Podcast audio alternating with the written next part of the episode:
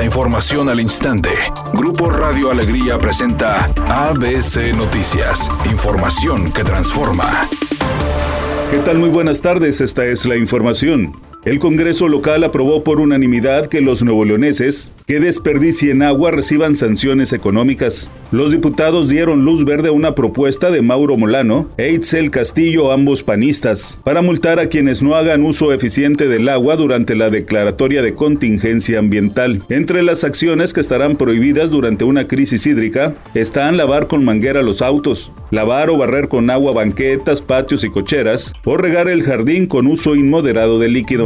El área jurídica de la Secretaría de Seguridad Federal presentará demanda penal en contra del juez Samuel Ventura Ramos por declarar absueltos a 120 involucrados en la desaparición de 43 estudiantes normalistas de Ayotzinapa, entre ellos al exalcalde de Iguala, José Luis Abarca, y su esposa María de los Ángeles Pineda. También absolvió a los responsables de la tortura que dejó en estado vegetal al normalista Aldo N. El subsecretario Ricardo Mejía Verdeja dijo que se investigará si hubo corrupción en las absoluciones. Eh, recurrentemente este juez argumenta cuestiones procedimentales, cuestiones procesales, temas de debido proceso, que en nuestra opinión ha sido no un debido proceso, sino un debido pretexto para no hacer justicia a las víctimas de los hechos de Ayotzinapa.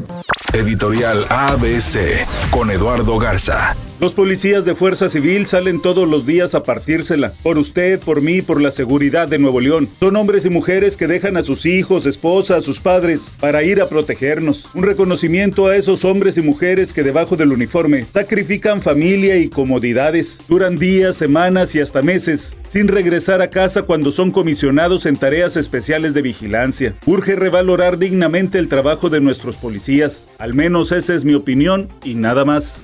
ABC Deportes informa, arranca la jornada del fútbol femenil y va a tener partidos muy interesantes. Los dos equipos locales juegan en casa. El equipo de las Rayadas tendrá partido contra la escuadra de Cruz Azul. Partido el día de hoy a las 9 de la noche, mientras que Tigres femenil jugará el día de mañana contra el equipo de Juárez. Así que arranca la jornada en donde Tigres y Rayadas están en la parte alta de la tabla. Rayadas es segundo, el equipo de Tigres femenil es tercero, Chivas es el líder del torneo.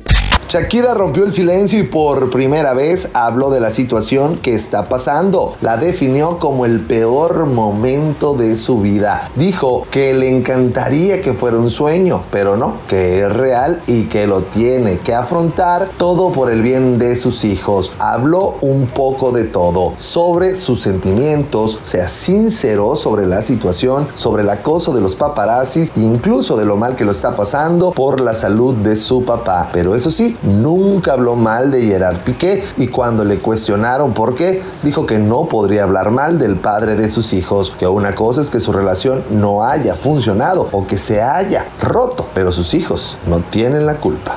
Temperatura en Monterrey 29 grados centígrados. ABC Noticias, información que transforma.